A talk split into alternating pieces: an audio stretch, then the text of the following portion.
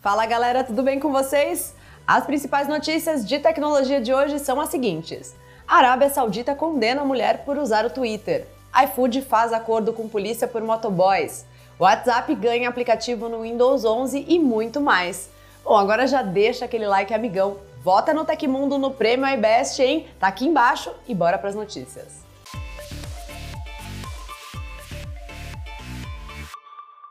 O Android 13 mal teve seu lançamento oficial e entusiastas do sistema já estão preparando ROMs customizadas para levar a atualização de maneira não oficial para mais dispositivos.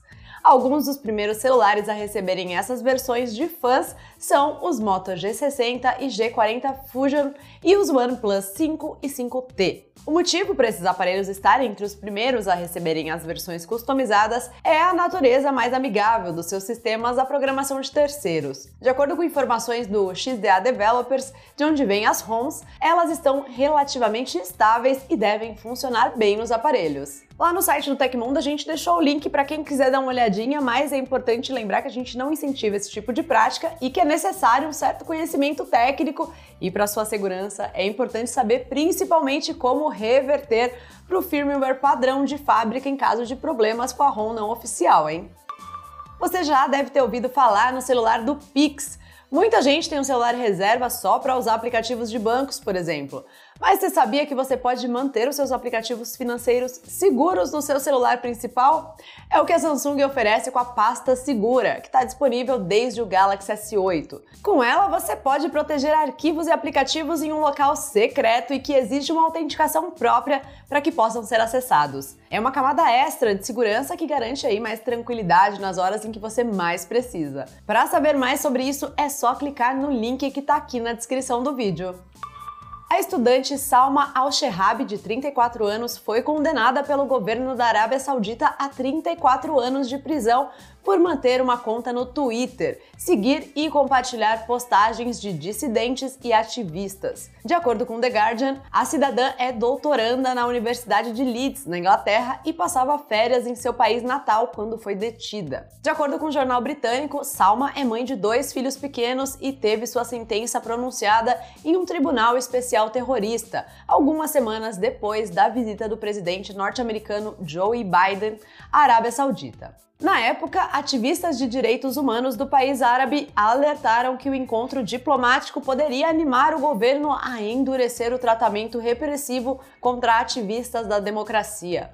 Após traduzir os registros judiciais aos quais teve acesso, o Guardian informou que as acusações alegam que Shehab estava, abre aspas, ajudando aqueles que procuram causar agitação pública e desestabilizar a segurança civil e nacional seguindo suas contas no Twitter, fecha aspas, e retweetando também as publicações. A princípio, Salma havia sido condenada a cumprir três anos de prisão pelas acusações de divulgar mensagens contra o governo saudita. Porém, na segunda-feira, dia 15, um promotor público recorreu da sentença por achá-la branda e pediu que o tribunal considerasse mais supostos crimes. Conforme a publicação britânica, é possível que a estudante ainda consiga um novo recurso no caso. Uma visita ao Instagram da mulher condenada, que tem 159 seguidores, mostra que ela é higienista dental, educadora médica, doutoranda na Universidade de Leeds e professora na Universidade Princesa Noura Bint Abd Rahman, além de mãe de Noah e Adam. Já no Twitter, onde tem 2.597 seguidores,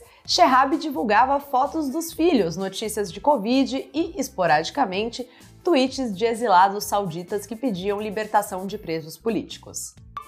Um grupo que comercializava diversos tipos de produtos ilegalmente pela internet é o alvo da Operação Tântalo, deflagrada pela Polícia Federal nesta quarta-feira.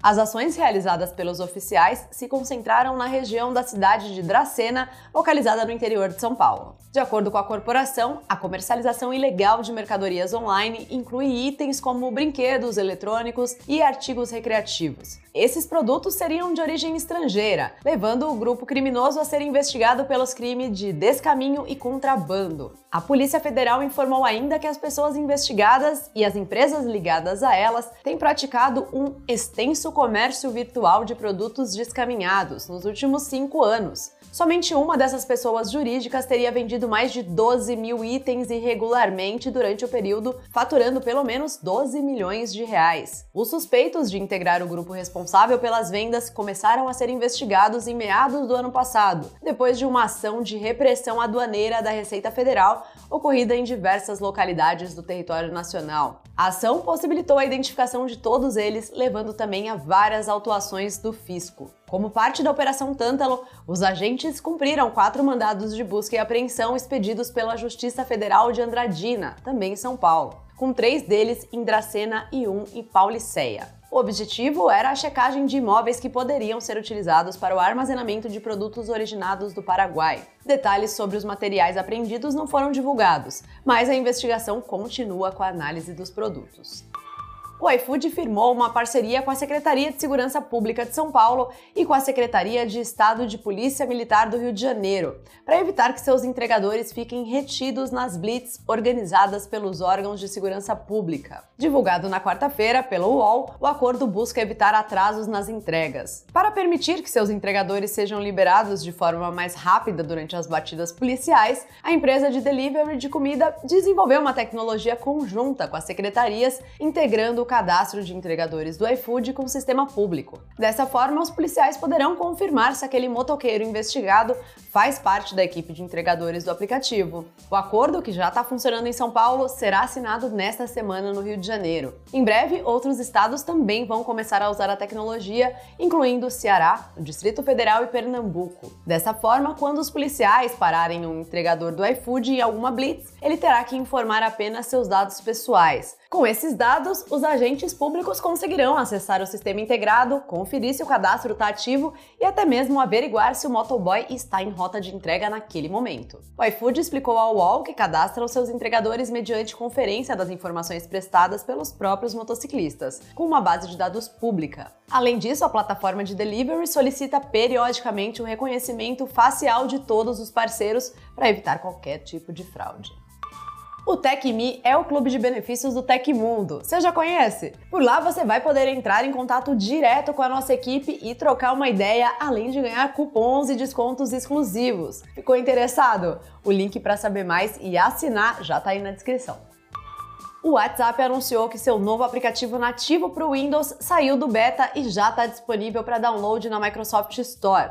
Antes, os usuários precisavam usar um aplicativo para desktop baseado na versão web, ou mesmo a própria versão para browser. Além disso, deveriam manter o celular conectado para sincronizar as mensagens, etapa que não será mais necessária com a novidade. O novo aplicativo permite continuar recebendo notificações e mensagens mesmo que o telefone esteja sem acesso à internet. A interface também possui um visual mais limpo e, segundo o anúncio do site oficial do WhatsApp, é mais rápida do que a dos aplicativos anteriores. O programa funciona com base na ferramenta de dispositivos conectados à conta, lançada em julho do ano passado. No acesso inicial é necessário abrir o WhatsApp no celular, acessar aparelhos conectados e escanear o QR Code exibido no aplicativo para Windows. No anúncio, o WhatsApp avisou que um aplicativo nativo para o Mac já está em desenvolvimento. Enquanto isso, os usuários do sistema operacional da Apple podem fazer o download do aplicativo para desktop baseado na web ou usar o WhatsApp no browser. A Motorola trouxe para o Brasil hoje o Moto G32, novo celular intermediário da marca. Com especificações modestas, o modelo tem como destaque o chip da linha Snapdragon e bateria de 5.000 mAh. Em seu interior, o modelo conta com processador Snapdragon 680, modelo que possui 8 núcleos, mas não conta com suporte para o 5G. As especificações ainda incluem 4 GB de RAM e 128 GB de armazenamento interno. A Motorola também promete que a bateria de 5.000 mAh pode ser recarregada rapidamente com o carregador Turbo Power, que vem na embalagem do produto. O modelo conta com uma conexão USB-C, além de entrada para fones de ouvido e alto-falantes Dolby Atmos. O celular também conta com uma tela ultra-wide de 6,5 polegadas Full HD Plus, que traz frequência de 90 Hz. Na parte das câmeras, o modelo conta com um sensor de selfies de 16 megapixels, além de uma solução tripla na traseira com zoom digital de 8 vezes. O Moto G32 já está disponível para compra no Brasil no site da Motorola e também na rede de varejo Magazine Luiza. O produto pode ser adquirido nas cores preto, rosé e vermelho, com preço sugerido de R$ 1.599. Aconteceu na história da tecnologia. Em 18 de agosto de 1947, a HP foi montada por William Hewlett e David Packard, nove anos depois de terem vendido seus primeiros produtos em suas garagens em Palo Alto. A HP começou em 1938 produzindo osciladores usados para testar equipamentos de áudio, desde que vendeu oito de seus primeiros osciladores para a Disney para uso na preparação de salas de cinema para o filme Fantasia, a HP se tornou uma das maiores empresas de tecnologia do mundo. Se você gostou do nosso programa, pode ajudar muito a gente mandando um valeu demais aí embaixo e deixando o seu voto pro Tecmundo no iBest, hein? Todos os links estão no comentário e na descrição. E essas foram as notícias do Hoje no Tecmundo desta quinta-feira. O programa vai ao ar de segunda a sexta, sempre no finalzinho do dia. Aqui quem fala é a Joyce Macedo e amanhã tem mais, hein? Você pode me encontrar no Twitter pelo arroba Joy Macedo ou no Instagram pelo arroba Joy S. Macedo. Espero que vocês estejam todos bem por aí. Um beijo e até a próxima!